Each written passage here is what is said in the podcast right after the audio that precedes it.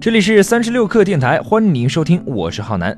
就中国业务而言，实际上沃尔玛对于中国电商市场的布局早有准备。二零一一年，沃尔玛就投资京东谈判半年多，估值等全部谈妥，但因京东无法接受逐渐全盘收购的条款而告吹。虽然上次和京东达成合作后，暂时还未看到任何明显的表征，但这不妨碍沃尔玛继续看好国内电商并下注。沃尔玛近日在向美国证券交易委员会提交的最新监管文件中披露了增持京东股份的信息，而此次增持后。沃尔玛拥有京东约百分之十点八的股份。今年六月二十一号，京东和沃尔玛共同宣布达成深度战略合作，沃尔玛旗下一号店并入京东，同时沃尔玛获得京东约百分之五股权。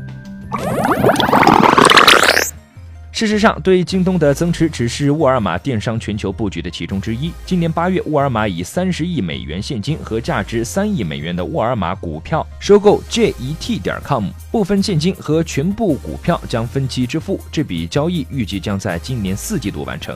其实，对于传统零售出身的沃尔玛，在电商业务上其实心有余而力不足。通过金元政策收购成熟企业，是介入电商市场最迅速的手段。有数据称，从2011年开始，沃尔玛已经收购了15家电商创业公司。最近进入沃尔玛购买清单的是印度电商 Flipkart。Flipkart 是印度的最大在线零售商，沃尔玛有意向 Flipkart。